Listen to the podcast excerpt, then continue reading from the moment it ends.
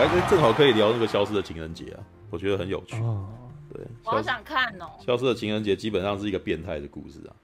对 啊，是哦。对他自己剧本都自己讲了，所以我不能继续下去，因为这样下去有点变态。说 那个台词是这样讲的啊，对啊。听不太懂。哦，因为因为你没看啊，对啊，我我应该来念一下剧情简介。等一下，放下手边的模型。消失的情人节是那个情人消失了吗？不是，是情人节当天不见了。对，那一天不见了。对，就是你躺在床上，第二天突然间那个已经那一天已经跳掉了，进入后天。那那那个人，那那个人是那个阿兹海默症的吗？不是，不是，不是，因为这部片是奇幻片。对。哦。对。如果是这样讲的话，我会觉得那个人是阿阿兹海默症。没有没有，因为有些人那个什么拥有了多了一天，有些人就少了一天。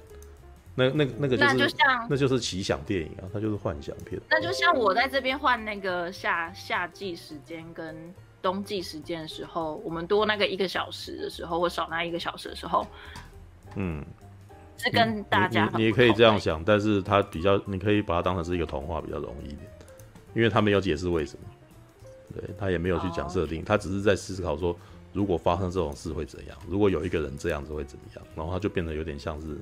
一个很奇幻的东的故事，然后，好，我来念一下《消失的情人节》。公车司机阿泰啊，刘冠廷是一个动作慢吞吞，连手表的时间、地震的感应都比别人慢的奇葩。他每天都会去邮局找柜员杨小琪啊，屡配于世，寄一封不知道给谁的平信。柜员杨小琪和阿泰完全相反，是个凡事抢拍的超级急性子，唯独感情生活毫无进展。年近三十还是母胎单身。我的年近三十女生哦，哦，情人节前夕，诶，他好像没有讲，他好像没有讲男生是不是母胎单身呢、啊？对，情人节前夕，杨小琪被天菜阳光男刘老师周达群哦，周达群当肯士搭讪，终于情窦初开的小琪和刘老师天雷勾动地火，想不到一觉醒来，刘老师再无音讯，而且情人节既然已经过了。每天来寄信的阿泰也再也没出现过，毫无记忆的杨小琪开始了一趟寻找真相的奇幻旅程。好，哎，这陈佑看过吧？我没看过。那所以看过只有我跟那个大侠嘛。嗯，对，而且我们是同一天看的，就那一天本来马大马对马大月那一场。对啊，对，马大月的那一场，对啊。所以好，那个什么，好吧，那大侠要先讲嘛？对，嗯，好，我可以讲。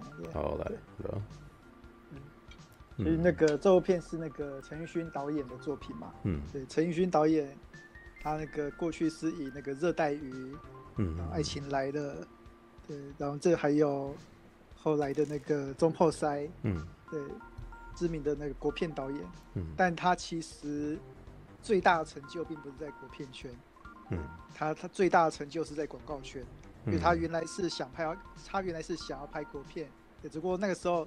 对，九十年代国片还很惨嘛，嗯，对，那那时候国片拍什么导什么，嗯，对，所以他只好去拍广告，嗯嗯，他那时候拍广告拍了那个张君雅小妹妹啊，张君雅小妹妹，嗯嗯嗯，蛮牛，蛮牛是哪一哪一部？那个就是一个宝丽达蛮牛，然后就很瘦的男生跟一个很胖的那个女生在一起的，呃，哎，这个我没印象，糟糕，对，有有那蛮牛那个很有名啊，对，嗯，对。还有那个黑松沙士党欧闷同在一起那哦，党欧哦，你说那个偷渡客的片，对，偷渡偷渡客那一片这样，嗯嗯对，他他最大的成就是哦，他在广告做上台湾的广告一线导演，然后他的风格都是嗯，就是这种呃很带有趣味性、带有很带有奇幻的作品这样，嗯嗯对，然后他就是他在广告圈那个练把这种诶、欸、很有趣的风格，它带有它很明显自我风格的，嗯，那种这种我创意手法，他把他那个嗯带回电影圈。然后第一部作品就是《中破塞》哦，海马洗头啦，应该是海马洗头。哎，应该是热带鱼先吧？热带鱼算先。热带鱼，热带鱼很早，对啊，九零年代就九五九六年的。然后之后就他就跑去拍广告这样子。对，他就跑去拍广告。对但但。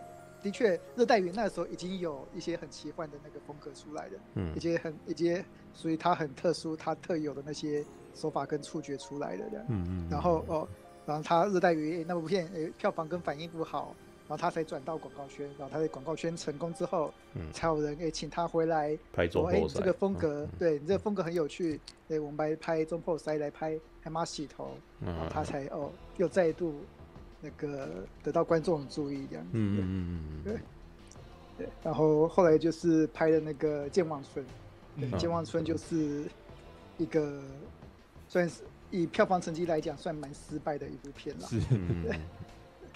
那那一部，我觉得那一部应该是有打击到他的，对，很明显应该是打击到他之。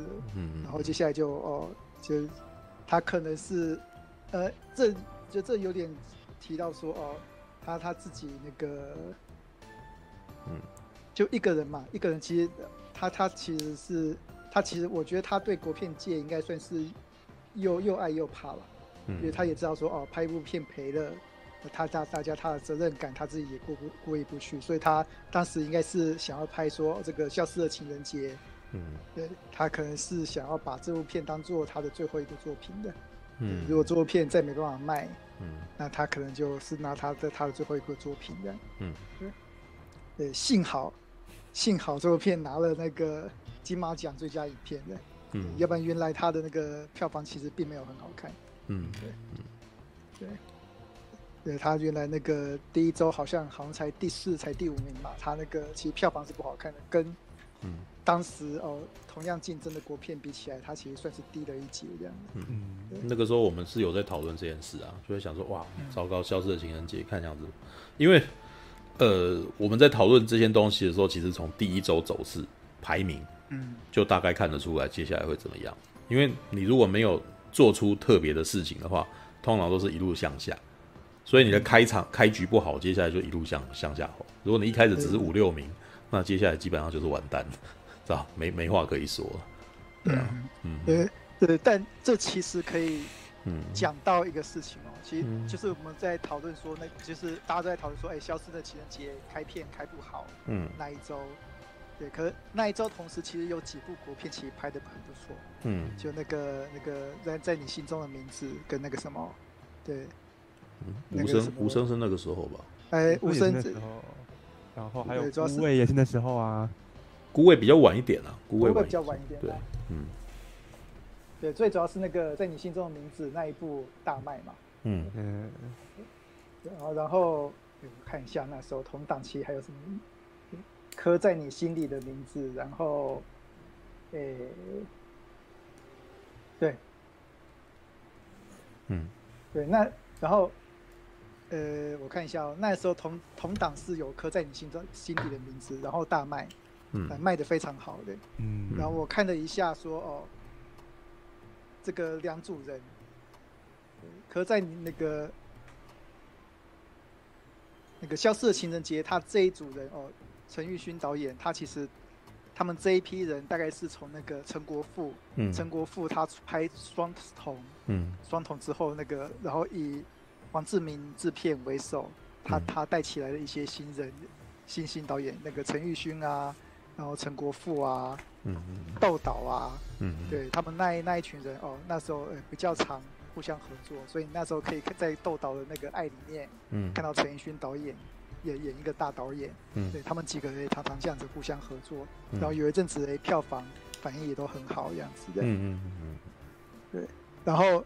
我看那个刻在你心中的名字，那个虽然是会有监制的，但他导演啊，然后还有那个工作人员啊，找的都是比较新的人，嗯，对，比较不是哦旧的这一派的人这样子。嗯，然后 讲到没有那个，我我并不是说旧那一派啦，我并不是说另外另外一组人是新的人，应该说哦刻在你心里的名字这一派就是比较新血，嗯，比较新血的这一派呀，嗯，然后那个。熏岛啊，熏岛这一边的人大概是呃，已经算是中间以上，中生代了吧？中生代的，对，中生代的。所以他们多多少少，我在看那个刻在你心中的名字，那那个时候我就注意到一个事情嘛，嗯，就是就是第一个哦，技术面熏导他拍的很好，嗯。嗯，对，熏导他毕竟是广告导演这样，嗯，对，当然他在广告圈待的，对。好一段时间，他对那个镜头的掌握跟那个趣味的掌握，他是他是准的，对，对他那个该有趣的就有趣，然后该到点的地方就到点，也是绝是绝对没问题的，对，嗯，对，只不过是有一个很可惜的地方，是它里面讲的故事，可能并不是现在年轻人可以接受的节奏，或是现在年轻人可以，嗯，可以可以比较亲近感的那种故事，嗯，对，它比较接近我们这些三十几岁人、四十几岁人会爱看的故事。那是九零年代的那个什么文艺作品啊，这还蛮明显的。对，看看那个，因为我其实看陈玉勋的电影没看很多啊，大概只看了《健忘村》跟这一部而已。但是我那时候看《健忘村》，我记得我就有讲啊，说《健忘村》基本上就是一部表演工作坊会会会写出来的剧本。是是是，对，嗯。嗯，对对，这一点是这一点，他算是熏导，他算是他保保留了哦，他哎。在从年轻到现在的那种创作风格，嗯，对，他是故意，他是特地保留了创作风格，嗯，对，但那个，但可惜的就是电影市场它本身是一个哦竞争很激烈、变化很激烈的一个世界，这样，嗯，对，对，那种哇，现在最新的哦，愿意花钱到电影院看电影的那些年轻观众，嗯，对，呃，他们其实可能与熏导的这种手法、这种趣味度，他们其实可能是会有一点距离的，嗯，对。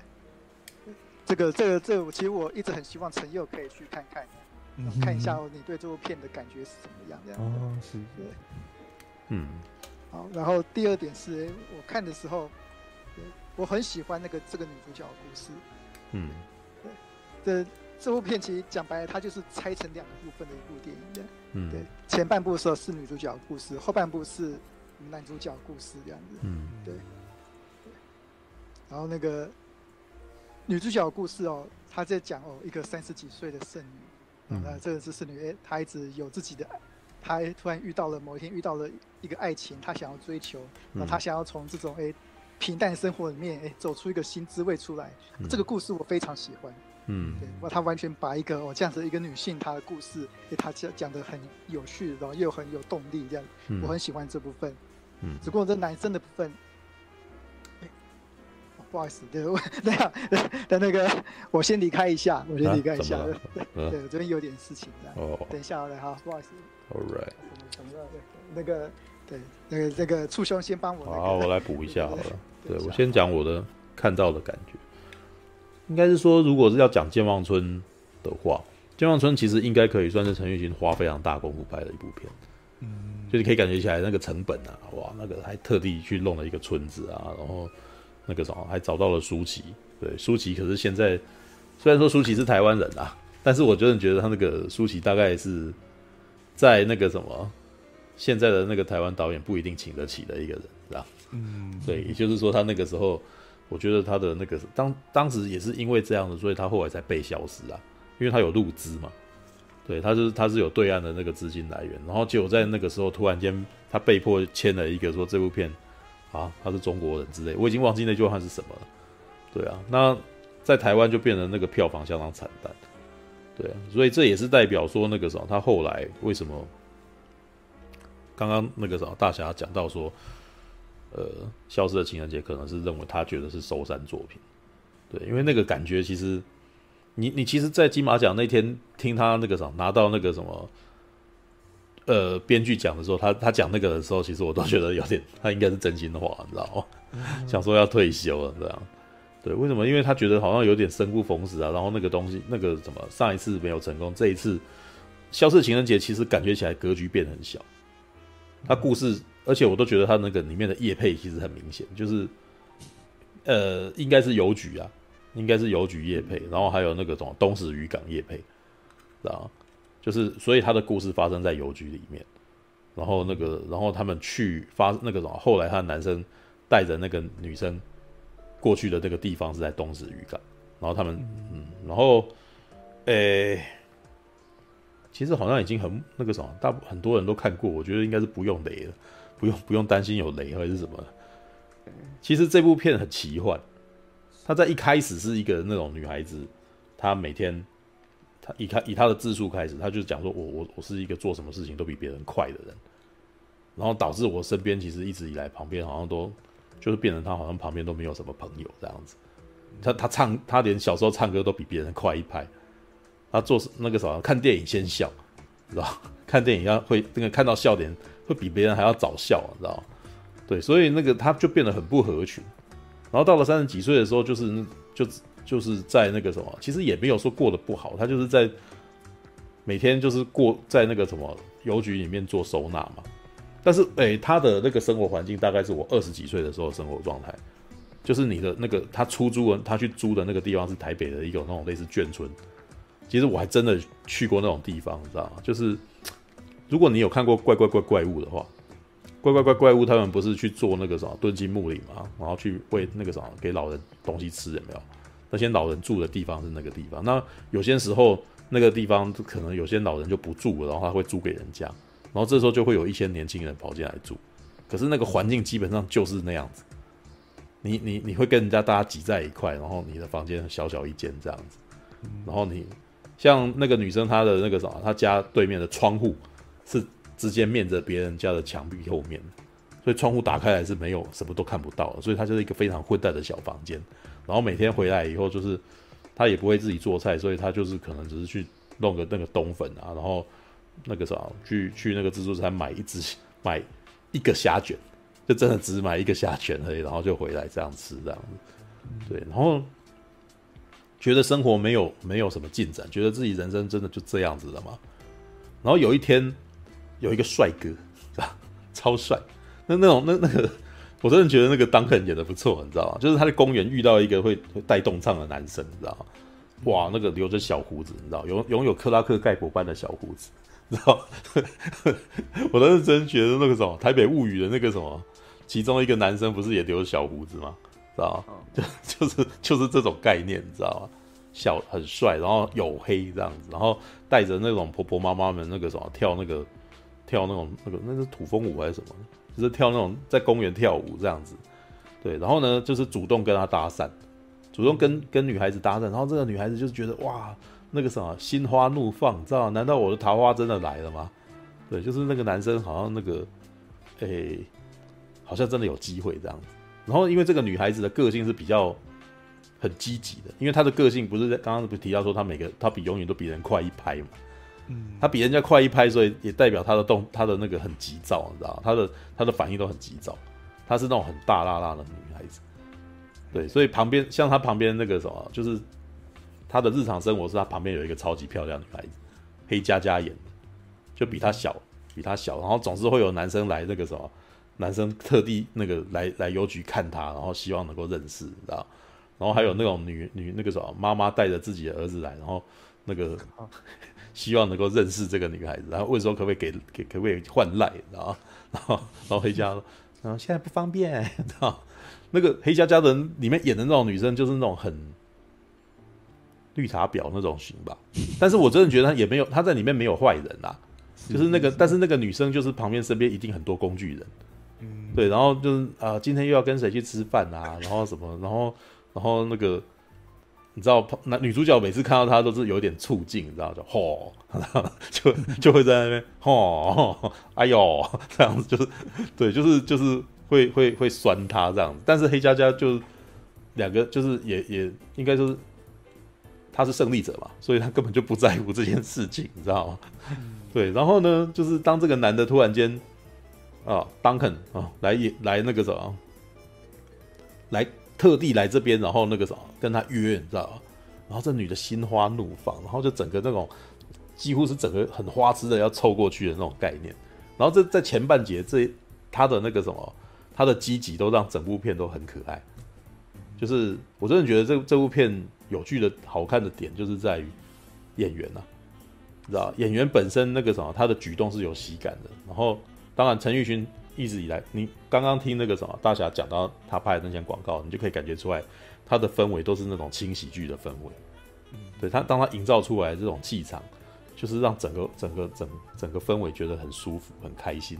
轻喜剧，虽然呃女主角其实是过得有点悲剧的日子，知道、嗯、就有点苦哈哈的甘草人物的那种感觉。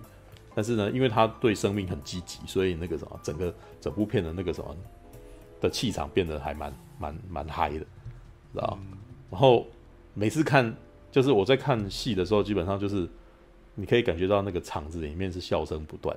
那基本上几乎全都是被他的一些行为举止，然后被逗的，对，像他去跟呃，他第一天跟当肯，第一天跟当肯那个什么约会的时候，对，然后那个啥，哇，非常的积极，你知道吗？然后那个男的讲的话，感觉起来就诈骗集团，你知道吗？他一开始讲什么，就是，诶，其实啊，我现在来这边，哦，我我来这边带这个舞啊，不收钱。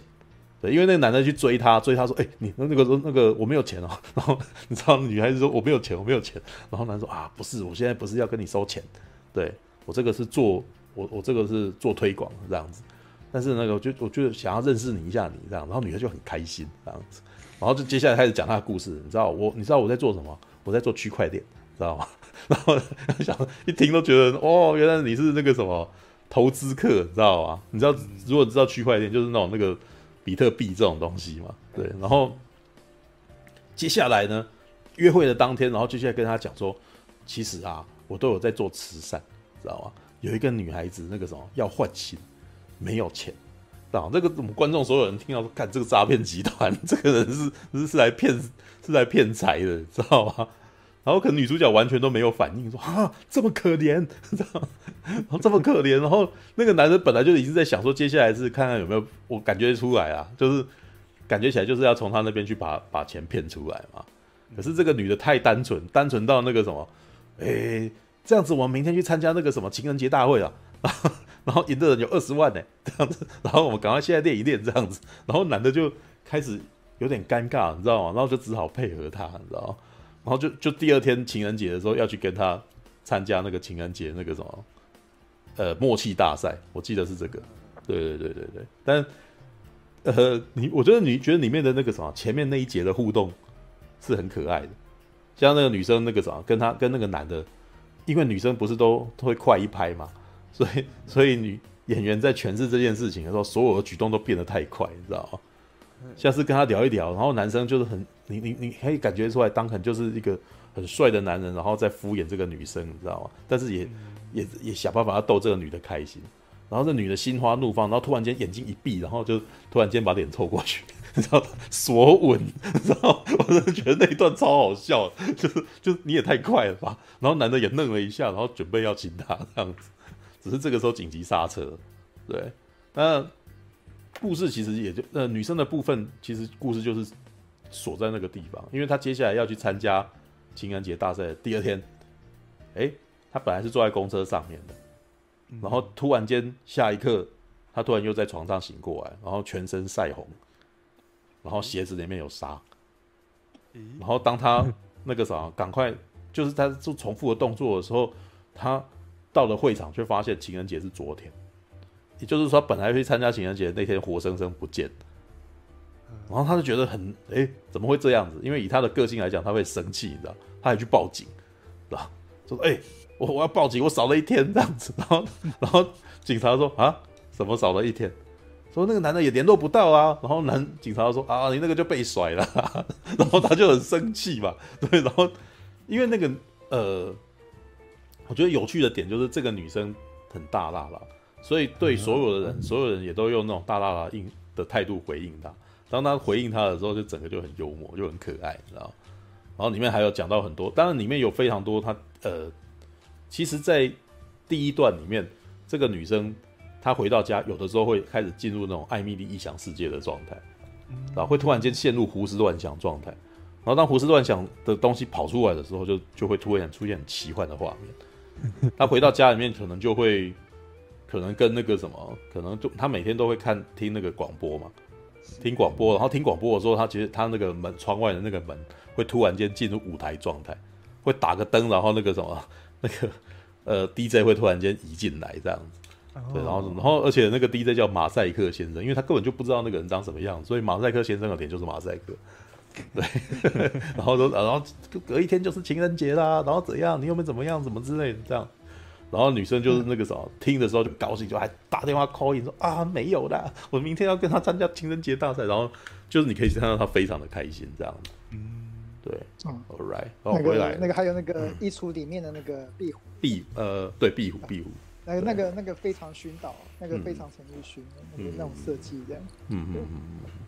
对，来，你可以继续了，因为我才刚刚只是那个什么，帮你接那个剧情简介了，因为剧情简介，对，因为我刚刚其实没有特别，呃，应该是说我怕大家没有看过，所以我开始描述这个剧情，这样子，对。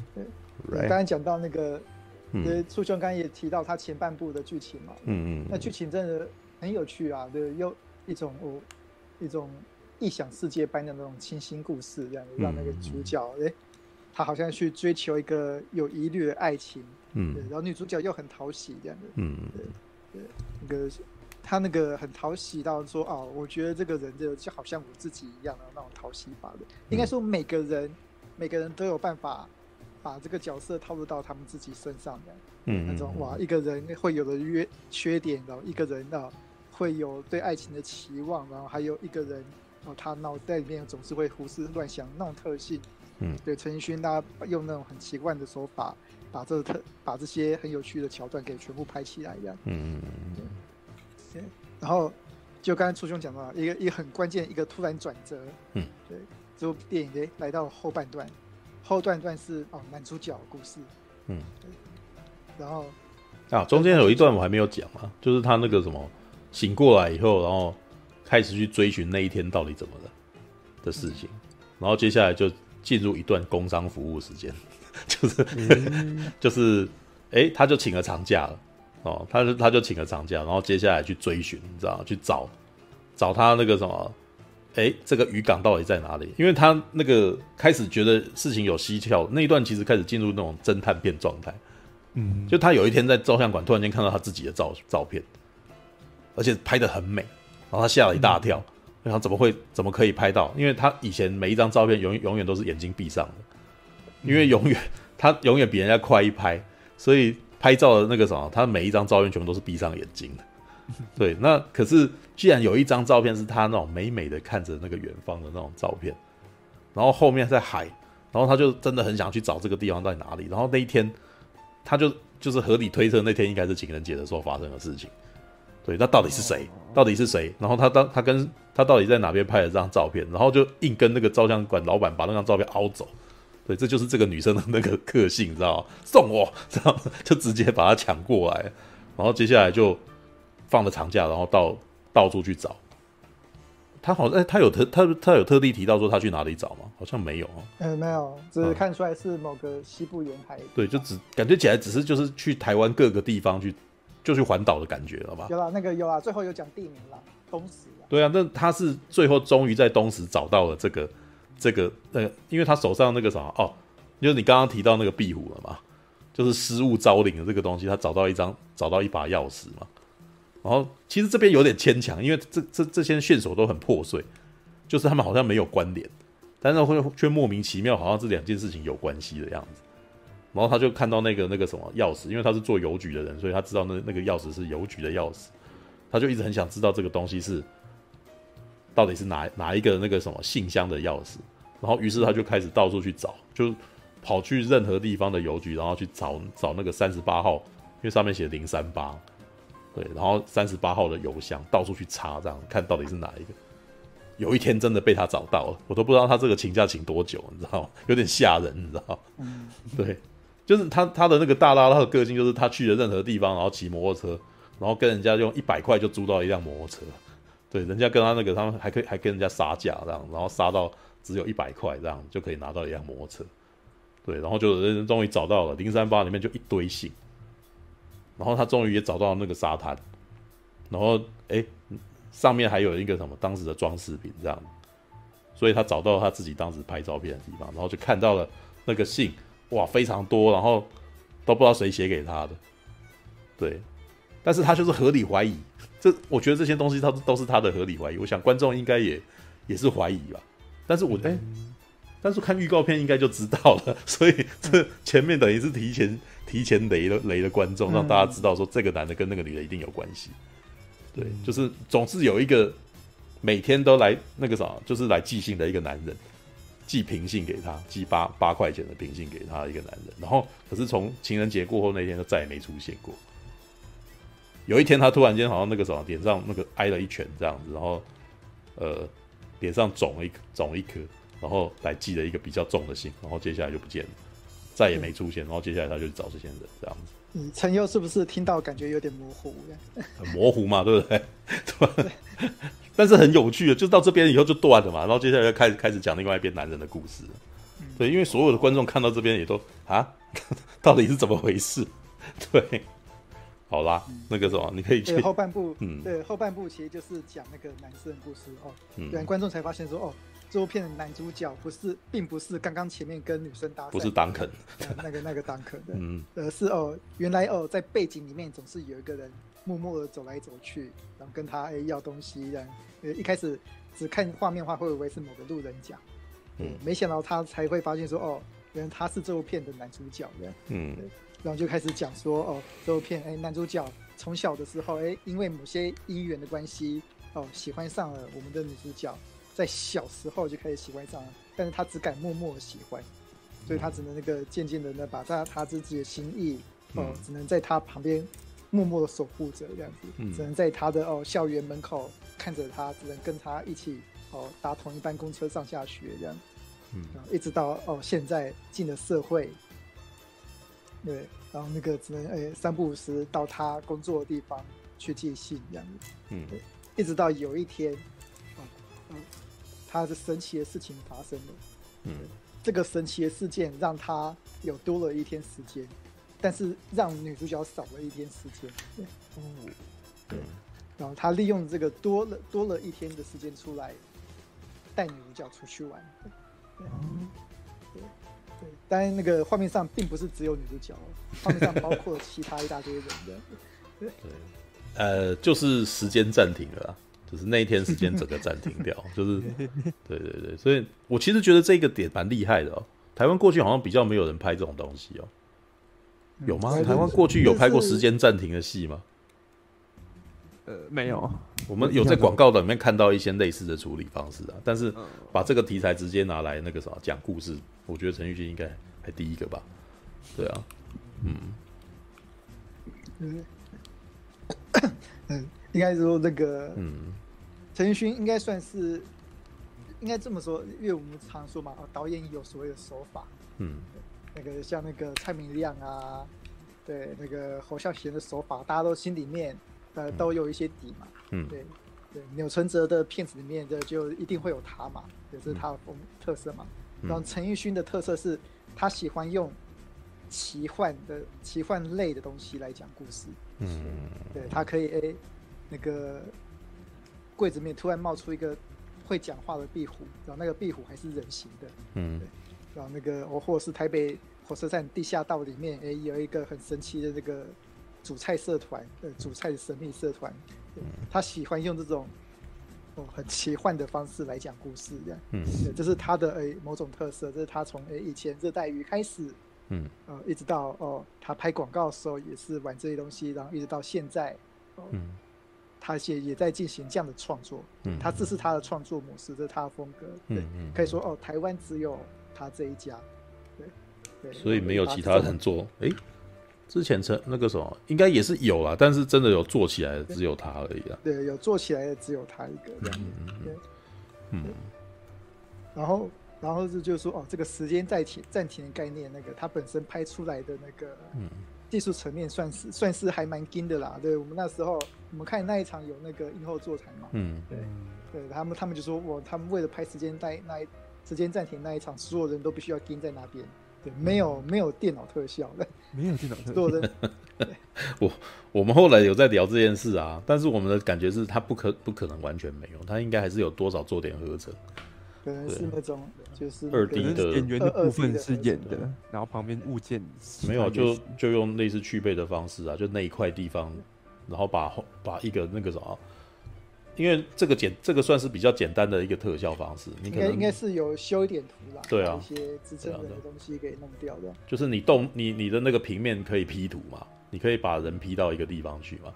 那你如果两张图是同一个地方拍的，你就可以错置时间点了。嗯，是。对啊，那影片那那影片其实也可以有像有类似的做法，只是要处理的方式是变得比较稍稍微比较复杂一点，但是也比所谓的三 D 动画容易啊。对，嗯嗯嗯，Right。OK，嗯，对，然后就是我们的男主角就是跟女主角进行了一个哦男主角自己觉得很快乐的一天了。嗯，他终于可以跟呃我们的女主角好好去玩一次这样。嗯，然后等下时间暂停了。嗯，所以他是带着那个不会动的人这样出去玩 的。对，哎、是的，是的，是的，是的，是的。所以我才说这部片是个变态的故事啊。对，因为后半截的东西其实有点那个啥，已经有点道德、道德、道德边缘了。对，我觉得，嗯，对，哦哦，对，反正就是说哦，对，这个这这个部分，待会我觉得是这部片比较弱的部分，但我待会儿就我会我会解释，嗯嗯，然后这部分就是说啊，他就是那一天过去了，哎，你就要醒过来了，嗯，然后发现说，哎，怎么自己少了一天，然后他才去南下去查，嗯，哦，东查西查，，A 查，他发现哦，原来有这样的一个人，嗯，默默的守候在他身边。嗯，然后他最后就决定说，他要在那个地方等那个男生回来的。对，如果先不听刚刚时间暂停那一面，嗯，对，如果说只听这个结尾这一段，也会不会突然觉得说，哦，这部片好健康，好纯情？对啊，对，非常健康，非常纯情的一个一个故事的。嗯，对。然后，然后这是这是我在看哎这部片之后，一方面也觉得说，哦，寻找他，嗯。他的那个那种魔奇幻的那种哦创意跟那个能力还是在的，但有几个地方的确是让我有点过意不去的。过意不去是什么意思？呃，过不去了，过不去，里面过不去，过不去这样。对对，第一第一个挑战观众的点，其实并不是那个什么变态不变态问题的。嗯、第一个挑战观众的点是总片的那种结构有点挑战观众的。嗯哼，对，对，其实。一开呃，我们现在都常常都已经很习惯说哦，一部片子一开始就一定要有点事事情，然后要吸引观众进去嘛。嗯，不管是爱情片啊，什么片啊，都希哦，观众都会希望说哦，这部片几个最关键的核心，嗯、要在一开始的时候让大家观看到了。嗯，对，对。但是这部片，它它采用了这种故意切成两半的这种架构。嗯，对，那它所有真正关键，你必须要看到哦后半部，嗯，哦，你才能知道说哦原来是这个样子的，嗯嗯，对，然后就又就变成说哦这部片前半部，对，它其实是一个很平铺直叙的一个很有趣的一个故事，嗯，对，然后我就是哎单纯看着一个说哦哦这个故事还蛮不错，还蛮有趣的，对，嗯，但就只是一个哎很有趣轻松的爱情故事嘛。对，一开始看到一半的时候，一定会有这样的感觉，嗯、会一直想说，哎、欸，那个那个谁谁谁一直在后面干什么？对，嗯，对，对，是，哎、欸，为什么？哦、对他一定有什么事情，但是为什么现在还没有？还没有讲？为什么现在还没有带出来的？嗯，对，对，这这是导演的他创意的手法，但这个手法有一点挑战观众的，嗯，对，这算是有点挑战观众的。你觉得他跟一师到底比起来呢？一丝呃，我觉得一丝到底它的悬念做的比较好。嗯嗯，一丝到底的悬念嘛？对，他一开始的那一步其实应该很很容易把一般观众逼走了。对对对对啊！可是他没有持续很久，必须是。哦，对了，所以比起来那个《消失的情人节》是比较长一点啊。对啊，对，《消失的情人节》他几乎占掉一半一半的。对啊，是啊，对。然后接下来是那个，就是刚刚提到那个。变态问题的，但其实我觉得问题并不是变态。嗯，其实男主角的那个问题并不是，因为那个薰导他其实想要呈现的就是一个单相思的那种酸甜苦辣这样子。嗯，对，这是一个所有哦内那个单相思内向的人，嗯，心中哦最想要做的一些一些爱情的表达方式这样。嗯，对，带着一个哦自己心爱的女生，也可以这样出去玩这样子。嗯对，虽然说他没办法做些什么事情，但是我还是可以跟他在一起，这样子。对，只不过让我纠点纠结的点就是说，那个画面呈现上来，对，的确是有点怪异的。怎么说？你的怪物怪异是指？对，我那个，对，对，第一个是那个我跟一个人出去玩，嗯，那个人像蜡像一样的，嗯，对，像蜡像一下没关系，但我跟一个人出去玩，我会希望说，哦。那个人是有反应的，对啊，是对，哎，我做什么事情，他应该都要有反应嘛。嗯，对，我并不是只跟一个形体出去玩，我是跟一个人出去玩。嗯，对，对，既然是人的话，他应该就会有情绪反应。哎，我带他，我拉他，不管是他是快乐还是生气，嗯，对，他都他都要有反应。嗯嗯，生气也好，快乐也好，对，贪吃也好，无聊也好，这都是一个人反应。嗯，然后，但我们的这部片男主角就是满足于说啊，他跟这个女生的形体在一起这样。嗯，对，他这个哦，这个女生的形体，女生哦就这样站着，然后微笑，然后男生在他旁边哦就感觉很开心这样子。嗯，对。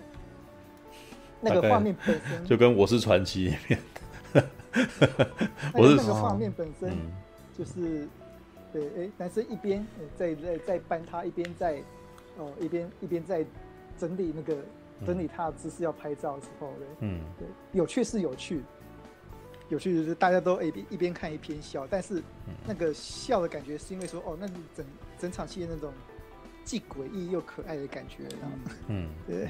对，那种那种既诡异又可爱的感觉，的确，我在我看的时候，的确是溢满了整个荧幕一样。嗯，感觉是触动到大侠的道德底线之类的。嗯、其实也没有，我真的觉得他淡淡的、啊，就不算。其实我觉得，其实脾气不是道德，我只在想说，为什么这男的这么喜欢他，却愿意堆一个只是肉体的东西在那边满足嘞？哦，那个那个是他的他纸板还是身体？没有，是身体啊，是身体啊，因为这个人不会动了嘛。对，但是我我觉得从这一点我感觉到的不是那个，因为我你我听你在讲的时候，我觉得这到最后其实也该告诉你说，他喜欢的那个女生不是他真正的那个女的呀，嗯，是他希望能够看到的样子吧？是，对啊，因为他永远都只是远远的看着她而已，他并不知道这个女生她真实的状态怎么样吧？所以于是有点像是那种他单恋，这这个我倒是还蛮有。蛮有感觉的。我单恋的人不是我想的那个样子。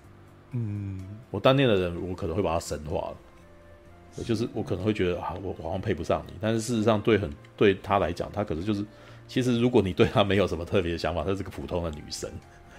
对，可是如果你爱爱上她的话，你很喜欢她的时候，哇，她突然间什么事情都好像很很很了不起的感觉。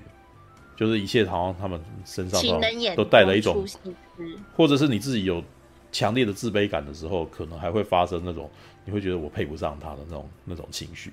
嗯，对啊，对这个我还蛮有感觉的，我还蛮有经验的。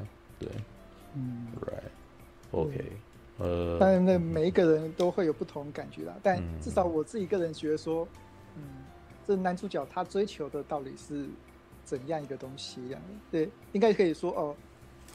嗯，至少至少在荧幕上，在画面上看到是，就是就是男主角对这样子的情况是满足的这样。嗯，对。但是那个就是每这就跟每个人对所谓的爱情的那个价值观的界限在哪里，对有关系的。对，但我像我像我就会觉得说，哇，这样子好像还不够吧？对，你跟一个人，嗯，对，哦，是不够啊，完全没有没有反应的人在那边上就觉得说你的人生满足了。是是是，当然不够啊，所以他最后回来了。对，对他只能，他就只能单纯享受着，哎，这样子一瞬间的快乐，然后他就他就他原来就打算满足了，他原来就打算要要结束了这样子。对啊，他后来就是事实证明不行啊。对啊，我也觉得不行啊。对啊。然后，然后比较可惜的是，他后来还想要尝试解释着这些事情是怎么发生。对哦，就像什么？哎，你你因为你平常比人家慢，所以你给你说遇到多的多了一天。对，你说遇到他爸爸那场戏吧？对对对，那场戏是我觉得最弱的东西。我觉得像这样子奇幻片的东西，反而不要解释的太清楚比较好。是是是，对对对，目前这样子，哎，想要用比较逻辑的方式解释，然后让如果你去想，你就会发现说这部片。明明逻辑问题一大堆这样子，对，这时候这时候反而会想到这个问题。我觉得哦，那一段是这部片比较弱的部分。我觉得那可能是一种，我听起来啦，嗯、可能是一种那个，就是重点提示，就是说，你看我这边就是这样设计的，我故意让这个。其实好像也不是，因为 当天不是有映后座谈嘛？对，你们还是可以看到，我有把它整个录下来嘛。当天的映后座谈，他有提到陈奕迅有提到说那个爸爸的部分，因为刚刚那个大家讲的那个部分是后来。是那个啥，有一个人上了车，就是在那整天几乎全都没有人能够动的状态下，有一个人可以动。他就在开开着公车的时候，看到那个什么，有一个人拿着那个提着一小一一一个一个塑胶袋这样子，然后就哎在那边走，然后他停下来载他这样。结果后来发现这个人是那个女孩子的妈的的爸爸，因为前面有一段故事是那个爸爸有一天就不见了，嗯，对，然后他就再也没有回来这样子，然后那个他他就一直找不到他爸爸，因为没有想到那个男生在载着他去那个情人节的那一天，然后在东石渔港。看到了他爸爸，然后他爸爸就上来这样子，然后于是就由这个爸爸这个角色，然后来解释说为什么会有一天会不见这样，会会会为什么有一天大家都不会动这样，就在那边讲说有些人时间就比较慢，对，然后有些人时间比较快这样子，对，但但是我觉得陈玉兴他那个时候有在讲说他早时早先时候是没有这个这一段没有爸爸的戏，是后来他说他年纪有了。然后有些想法，然后才把这个东西加进来。事实上那一段还蛮悬的，你知道吗？嗯，因为那一段其实真的有一点那种，我觉得是很那个，很很那种，比如说你在独立短片里面会看到的东西。是，因为他载他载到东石渔港之后，哎，那边有一个和尚骑着摩托车来载他，然后然后他就上去，然后是和尚就把他载走，你知道吗？但是我那里面其实应该是有一些暗有一些暗喻的，然后那个爸爸在讲那些话的时候是有一点哲理在里头，但是就讲的比较飘忽，你知道吗？然后那个、嗯、但是那个飘忽与那个奇幻奇幻味道，我觉得就是在讲一种对人生的感叹还是什么的在里头。我觉得那个有点像陈玉兴他的那个年龄年纪大，然后做一些人生抒发在里头，摆一个这个东西在里头。嗯，但是我真的觉得逻辑上面。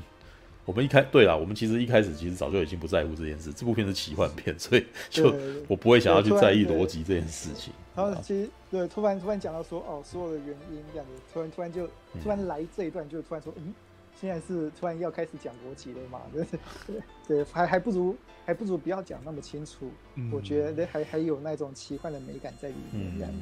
对，right，对对对，至少不过。那个像我为什么特会喜欢这部片女主角？那是因为她在最后一场戏表现的真好。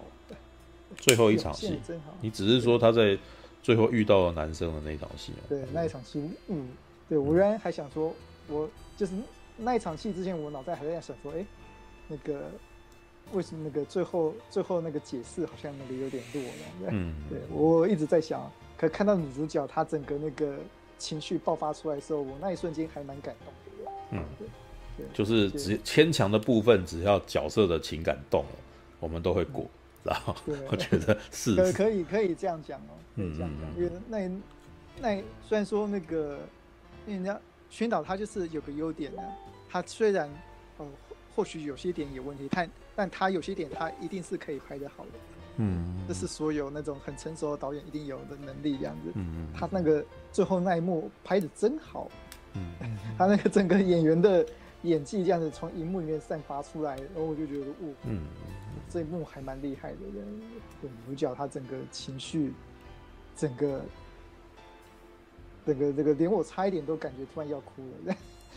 嗯，哎，你还没有去看《孤味》嘛？对不对？对，还没有。可以去看《孤味》。孤味里面有蛮多这种演技突然间爆发状态，嗯，对，All right，出家了已经听不懂，对我也我当时也没有看得特别懂啊。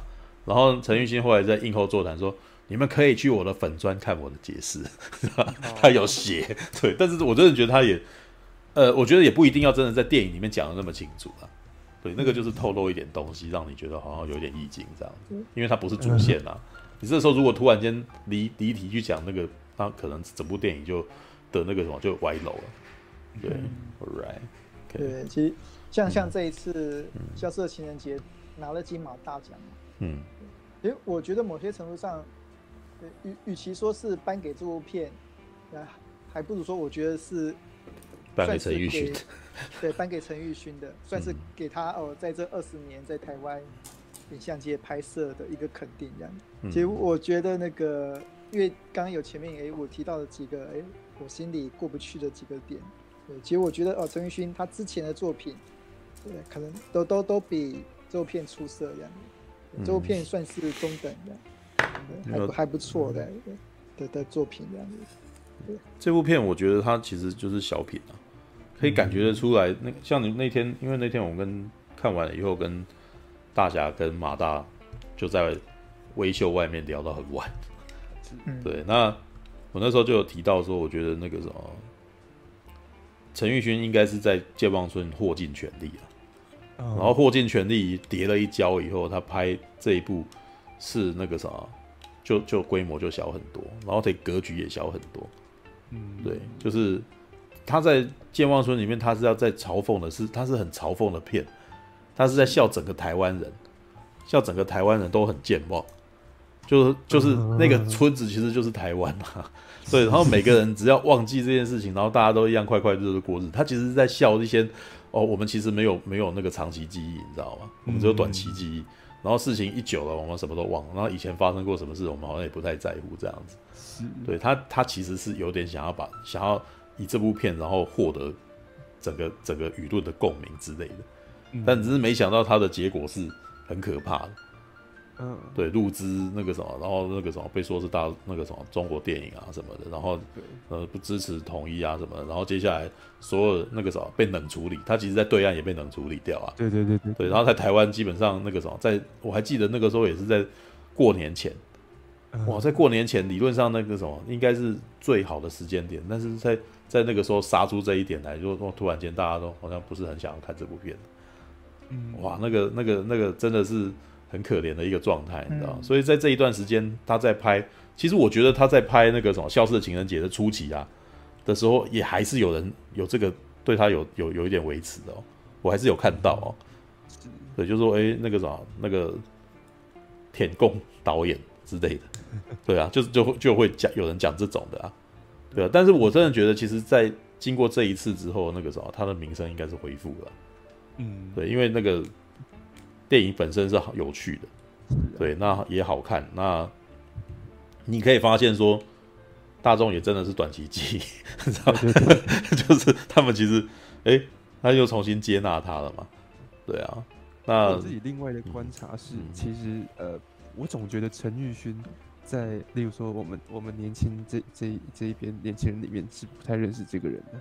嗯、然后当时健忘村其实从我的观察是他的卖相并不好。嗯，因为年轻人当并不会想要去看一个看起来就是一个贺岁的古装的疯狂喜剧，嗯，所以年轻人其实当时的健康村没有感觉，嗯、更不用说老老年人可能对那种那种口味也也，他也他就是对知识分，他就是知识分子会有兴趣啊，啊对不对？对啊，而而且而且当时其实他是想要把它用喜剧的方式去宣传，嗯、然后就变成呃两面两面不讨好，其实。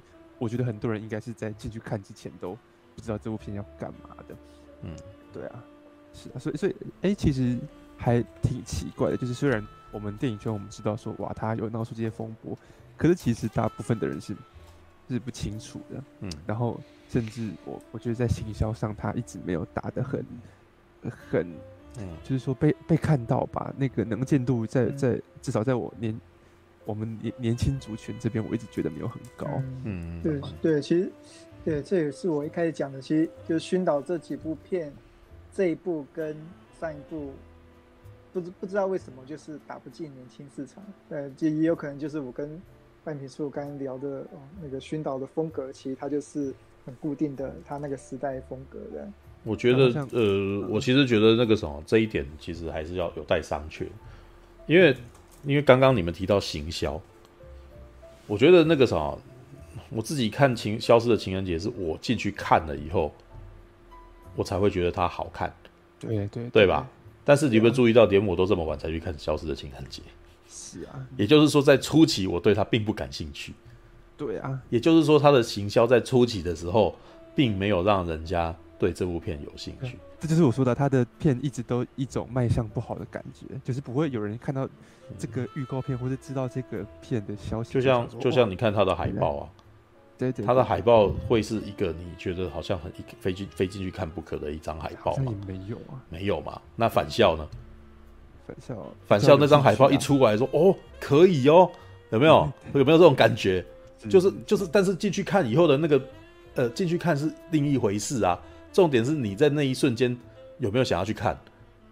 有没有那一瞬间突然间觉得好像这部片真的不错哦，好像可以去看一下的那种感觉？一张图哦，这也是我、啊、没有啦，我我我会讨论这个，就是我们其实那个时候有一直在讨论这件事情。不，对，消失的情人节它的架构，某些程度上算蛮难，有点难度，行销起来有点难度。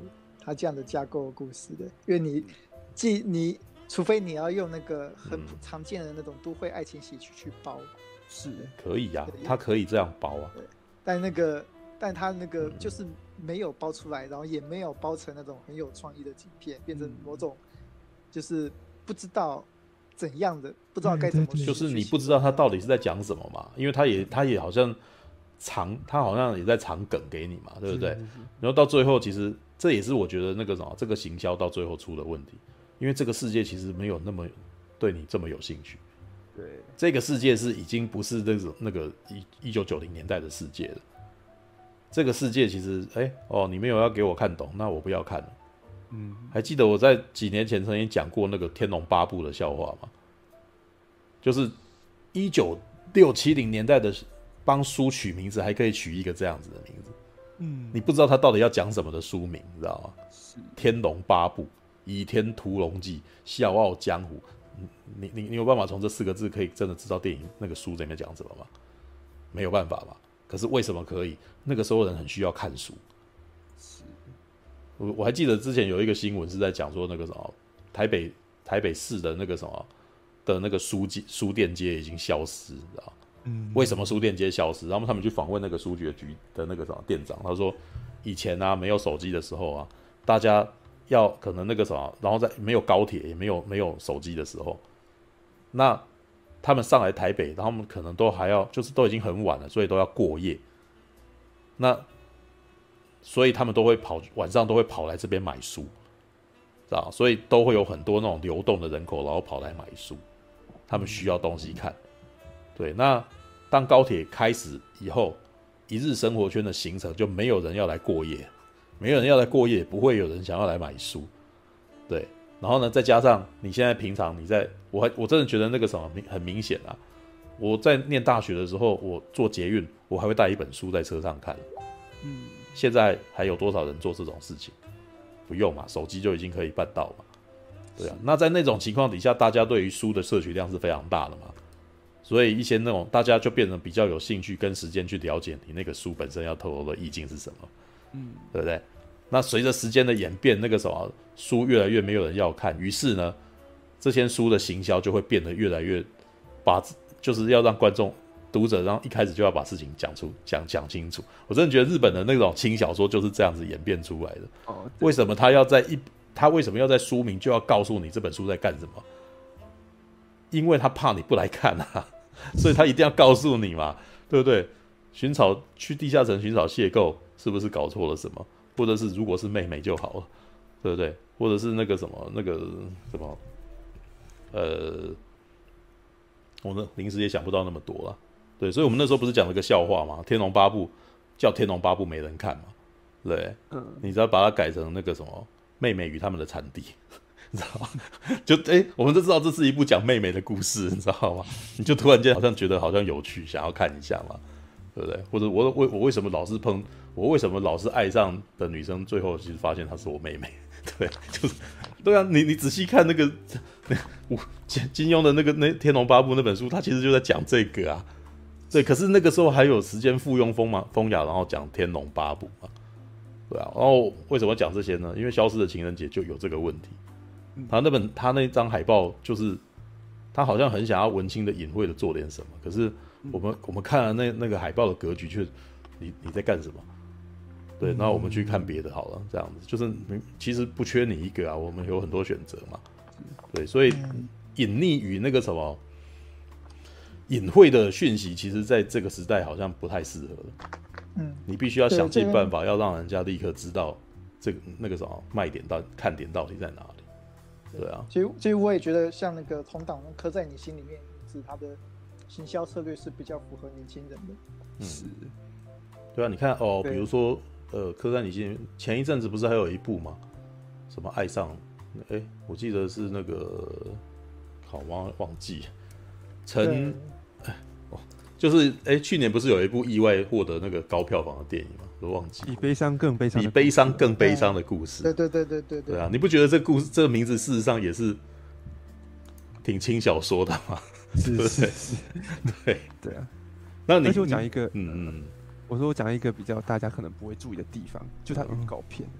嗯、今天我是一个不常看电影的年的人，我想来看一部爱情喜剧好了。嗯然后。《消失的情人节》的预告片一看，那个刘冠廷啊，嗯，本来就已经不算是那种很帅很帅的帅哥了，嗯，然后就是都是他，然后呢，里面他还鼻鼻青脸肿的，嗯，你知道吗？然后然后以以我自己啊，我就看到这个预告片，我就不是很想看，你知道吗？就是怎么会这个这个男主角看起来那么的不讨喜，这个看起来不是那么好看。哦对不对？你看刻在你心里的名字的话，就算不知道他在演什么，一看哇，两个帅哥，对对啊，对。不过这个是《消失的情人节》一开始的弱项，因为他们选的两个男女主角都都是比较不能说丑啊，他们其实是蛮漂亮的，也蛮帅的，但是就不是英俊跟那个什么超级美。这也是为这是他在一开始选角的时候就有点刻意要把它选成一个比较。平民化的样貌，对他，他对对对，他是故意平民化的。对，因为黑佳佳跟女主角比，那黑佳佳就是硬是比她漂亮一点嘛。对啊，对，就是哎、欸，可是他也完全没有拿黑佳佳来当那个什么，当当当梗啊。对啊，所以，哎，我但是我一直都觉得台湾的那个电影的预告片本来就没有很会处理啊，我一直这样觉得。因为我觉得，觉得从几年前我看感觉，呃，也许这几年可能会慢慢改变，返校就就变了嘛。但在那之前的情况是，电影台湾的电影的成本就已经不高，那放在行销成本就更低。然后，其实我有思考过这件事情哦，因为那个时候我在豆岛那边，嗯，对，有参与他们的预告片的剪接这样，嗯嗯嗯，那个时候我有注意到一个事情，那国片里面有个元素。让预告片其实很难剪，就至少说很难像好莱坞那样剪。嗯，对，国片其实很少所谓的那个交代性台词的。对，哦对，大家都直接是来哦真，大家都大家就直接是在谈哦，已经是很直接的情感方面的东西，没有那种哦，我们现在要进行什么什么事那种很交代性的台词。但是交代性的台词在预告里面很好用。嗯，对，它可以有助于让观众理清哦，这个周片到底是在讲什么故事的节奏的。对，但国片的台词比较少交代交代性台词，大家都写，大家都会国片的的人都会尽量写真的话，真实的话，对，不会特意去写那种交代。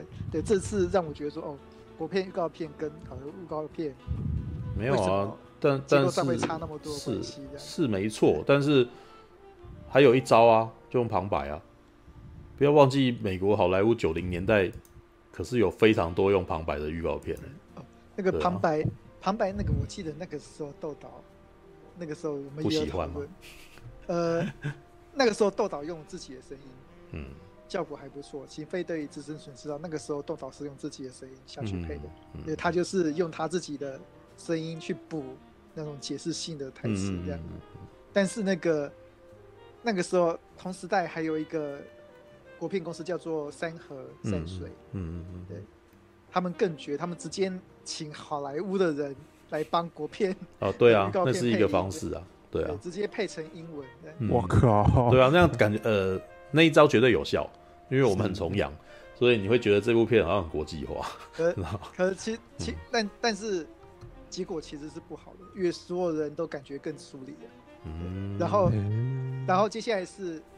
你就是哦，找个好的人配配那个国片中文的国片的，但是那个时候发现效果也不好，嗯、因为那个电视那种电视剧的那种感觉给人太明显，那感觉很像三八点档。目前那种可以找到的那些国片的那种旁白的配音，然后让它配在电影的画面面。第一个有可能是说哦。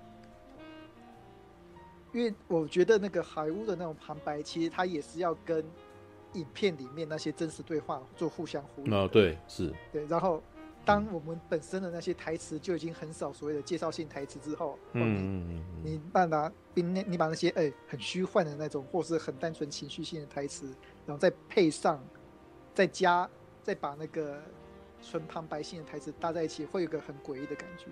其实有我有点解释不出来，但是那那时候合在一起感觉是很诡异的，就是旁白跟里面戏两那个啥没有互文的意思。对对，感觉感觉应该是没有互文感觉。嗯嗯嗯。所以最后决定说哦，就是用豆岛自己的声音做解做解释，然后最后大部分国片的那个预告片也都是单纯用哦他们自己的台词跟字幕来做解释，最后变成这样子的。嗯嗯嗯嗯。对。没有，那个时候的情况是这个样子的。我觉得，呃，当时还有几个原因啊，就是首先一个隐性，一个比较比较明显的原因，是因为那个我觉得行销预算本来就不够，所以越越那个什么成本越低的电影，越是找人家随便剪剪，然后嗯嗯，这是这是一定的，对啊。你看《铁之路》，《铁之路》的预告多多糟啊，知道吗？就是，可是这个真的很危险，你知道吗？预告就是广告。预告是电影的广告，你你你那个东西处理的不好，你就不会进去看，你知道吗？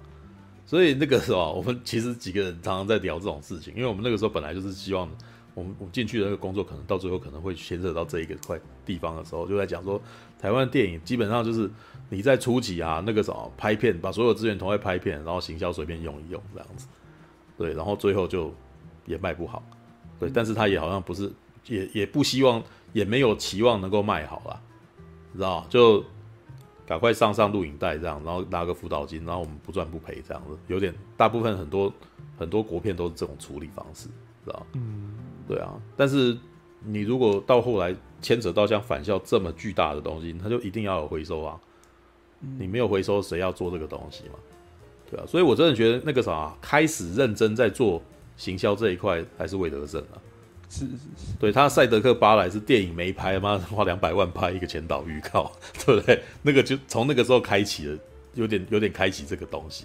要在不然在这之前，呃，基本上在魏德圣的那个《海角七号》之前，应该那个什么国片基本上是一片荒芜状态，就是从那个什么在应该说在呃《海角七号》之前，大概只剩下双瞳。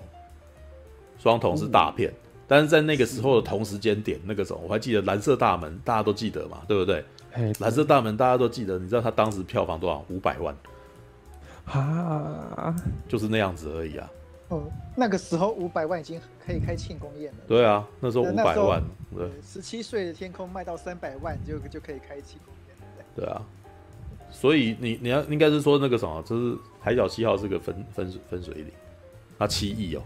他他赚了七亿，他赚了七亿才导致那个什么，接下来赛德克巴莱花了超花了那个八九亿来来拍，为什么？他们觉得好像这样可以回本，但是就回不了，知道？大概就是从那个时候开始，所有的行销，大家就是把《海角七号》当成台湾国片的天花板。对，而且呢，很不幸的就是从那个时候开始，就再也没有没有突破了。海角七号，海角七号的票房是那个国片有史以来最高。本土票房吧，因为我记得后来好像，呃，你的呃什么什么少女时代的跟你的少女时代四四五亿左右吧？对啊，我的少女时代啊，可以查，我们可以查一下。呃，没有，陈陈佑指的是全球票房。哦，没有，就讲就就讲台湾而已嘛。对，你拿到国外，你可能还要跟国外做分红，所以你要讲的是台湾的那个。就台湾的话，那就是台台角七号。对啊，海角七号最高的。对。你你你，因为你到中国或者是那个什么东南亚，那可能还有另外的这个操作。对，那现在，但是一开始如果在台湾的话，就是你要做那个什么，你你你必须要在台湾本地先获得成绩。对，我记得那个海角七号好像台北市好像卖到两亿五千多万嘛。对，卧虎藏龙，卧虎藏龙，卧虎藏龙好像有到一亿一亿出头，有一亿而已吗？对。对。《卧虎藏龙》一亿出头，然后卡弄大概大概是八千万到一亿吧，台北市也是一样。我的手，海角七号在，哎，票房新台币五点三亿，有那么少吗？全台湾，全台湾还是全台湾？对对，那就是对，我记得差不多是对，对，那就是五，对，那就是大概五亿，对，然后后来只是后来赛德克巴莱就是。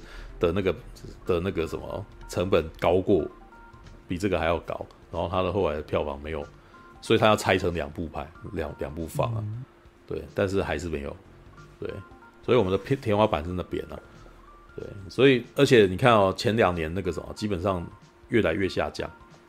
是。在澎恰恰呃，不是不是澎恰恰，在那个什么诸葛亮过世之后，就就那个诸葛亮，真的大概是台湾唯一一个那个什么，他自己他自己靠着他自己本身的魅力，然后就可以赚钱的那个一个电影明星。对，他就是他是台湾的电影明星。对，其他的没有啊，没有没有，我们没我们台湾没有其他人是只要是他，然后我就为了他去看，然后会赚钱的，几乎没有，哪怕是金城武。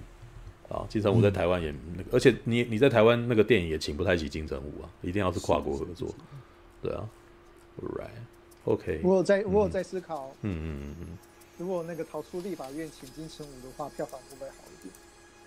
应该会，这是对，因为这是这是有些 B 比较 B 片一点的片的，其实策略就是要找比较大明星，对啊，要增加票房，然后那个大明星。要对，可以可以可以接受这样题材的，嗯，所以但他就像那个布莱德比特，他有时候也会拍一些很奇妙 B 片、独立片那种感觉的。这样。对，但是因为有他，所以那个啥，电影的票房还还不错。对。对。对，嗯，只可惜当时他们没有请到人。卡诺，我看一下卡诺，卡诺其实也是花了非常多钱的电影啊。嗯，他只有三亿，他预算三亿啊。靠，没有讲他多少，没有没有讲他赚多少钱。我记得那时候台北市好像卖到八千多万吧，八千多万到一亿的。八千多万到一亿哦，那那个你合理推测台湾整个台湾应该会有大概大概是大概是三亿，对，大概三亿啊。台湾大概整个台湾大概是呃台北的一倍啊，对，一倍多一点。对，但之前在那个票房还不明朗的时候，基本上是从台北的票房去推。推那个全省的票房，其他地方的、嗯、对，但但现在好像开始比较透明一点了。但是你会发现一些比较有趣的情况，就是原来不是台北卖，然后台台湾就卖哦。嗯，有些时候是台北不卖，然后台湾卖。嗯、对啊。有，我今年有注意到那个《中邪》第二集。嗯。对，台北以外是台北的六倍。对啊。所以不是不是不是那种状态。对。对。中邪它好像卖到了在八八九千八千多万吧，但台北市好像只有快两千万而已的。嗯，对对，台北以外是台北的四倍，四倍多的。对。啊，你看，像台湾现在今年啊最高票房《孤味》才刚破一亿而已啊。对啊，所以喽，这个不好弄啊，知道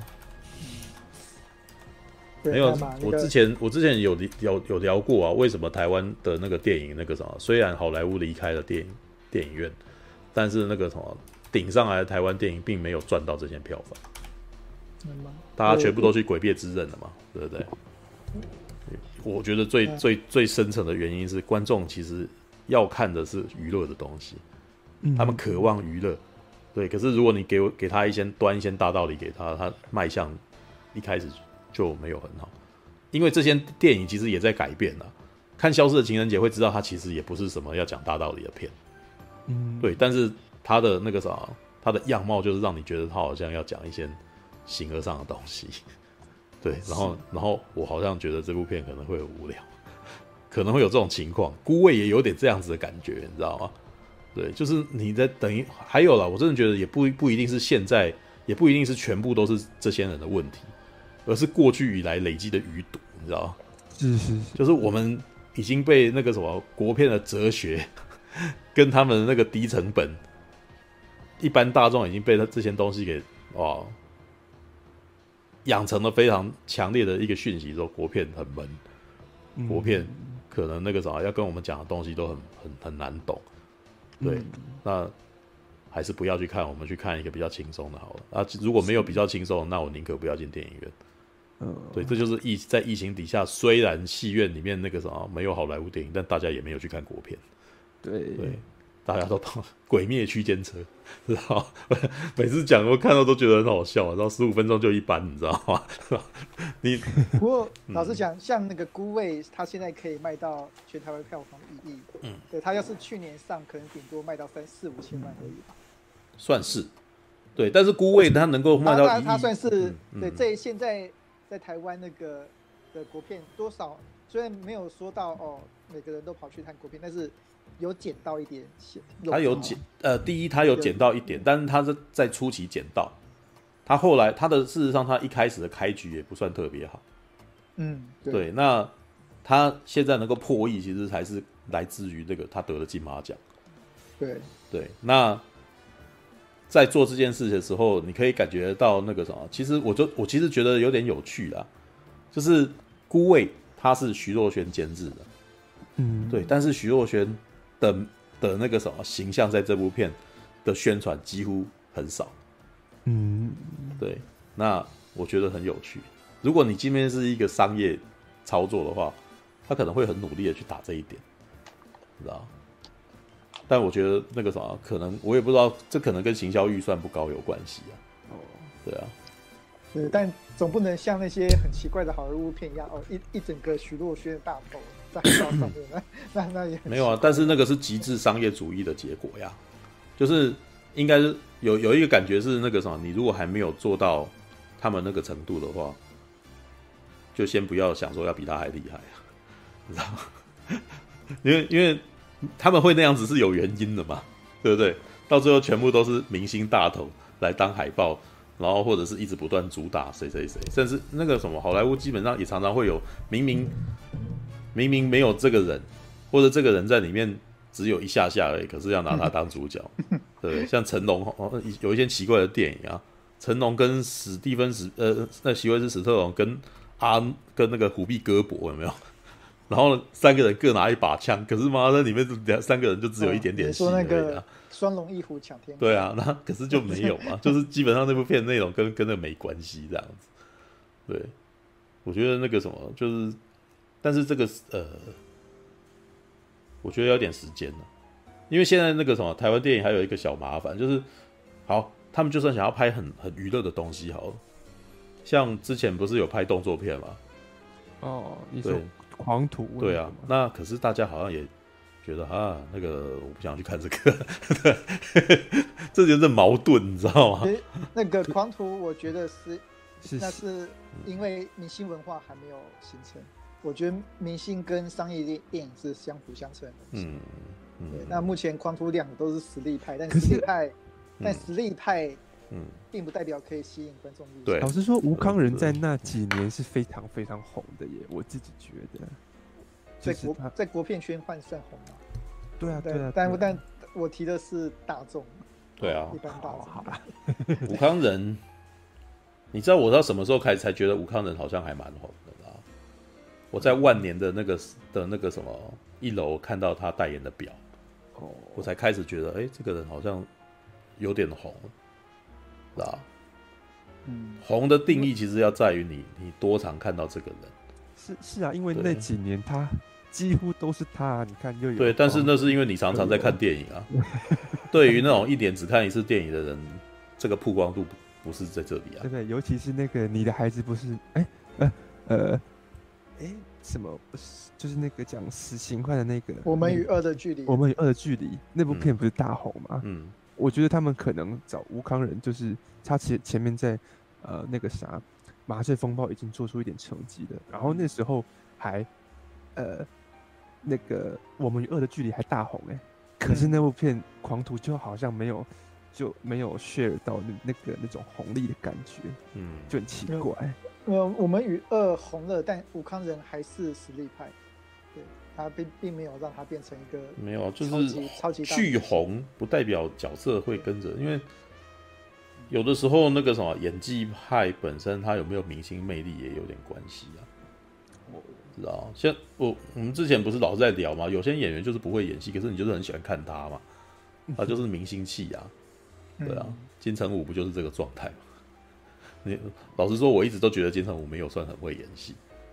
对，但是金城武只要认真起来，他看起来就很可爱，然后你就会觉得那个什么有他在，然后那个整部整个整部片好像都还蛮有趣。对，那不是不是说他演技很好啊，他有时候反而会让整个部整部片的气场变得很奇怪。嗯，像那个，哎、欸，那个什么，他李连杰跟刘德华那部叫什么名字？那个什么，呃，李连杰跟刘德华一起演的一部片。那个那个投名状，投名状哦，投名状里面那个什么金城武让你最印象深刻的是哪一句话？大哥是对的，对啊，可是当他讲的时候，每个人都在笑啊。可是那部片明那一段那个场面明明是很悲凄的状态啊。是刘德华跟李连杰两个人在飙戏嘛。我还记得，我还找到那部片出，那找那个片段出来看，李连杰跟刘德华两个人在飙嘛。刘德华希望那个什么能够能够保住下面的那一群人，然后李连杰说那个兵不厌诈，这是战争。然后他讲这句话嘛，然后最后那个什么金城武突然挡在刘德华前面说：“二哥，大哥是对的。”然后看你那时候觉得他好笨，你知道吗？就是就是他的那个戏，他只要一开口就很好笑，你知道吗？怎么回事？你知道吗？对，可是李连杰怎么没给没让你这种感觉？有没有？兵不厌诈，这是战争。然后那那个感觉，你会觉得他看起来超凶的嘛？对不对？这这就是气场，这是表演的那个。的气场真的不一样，你知道吗？是对，基努李维也有，基努李维就是基努李维跟金城武都有同一种状态，就是一本正经干蠢事，你知道吗？他们都很想认真做点什么，可是当他们认真做什么时候都很好笑，你知道吗？就是那种有他们就都有一种反差萌啊，对啊。那这种人本身他就是在他他他们又长得好帅，然后就变成他就是变成明星啊，对啊。刚刚里面有人提到阿诺，阿诺也是一个演技极烂的一个演员。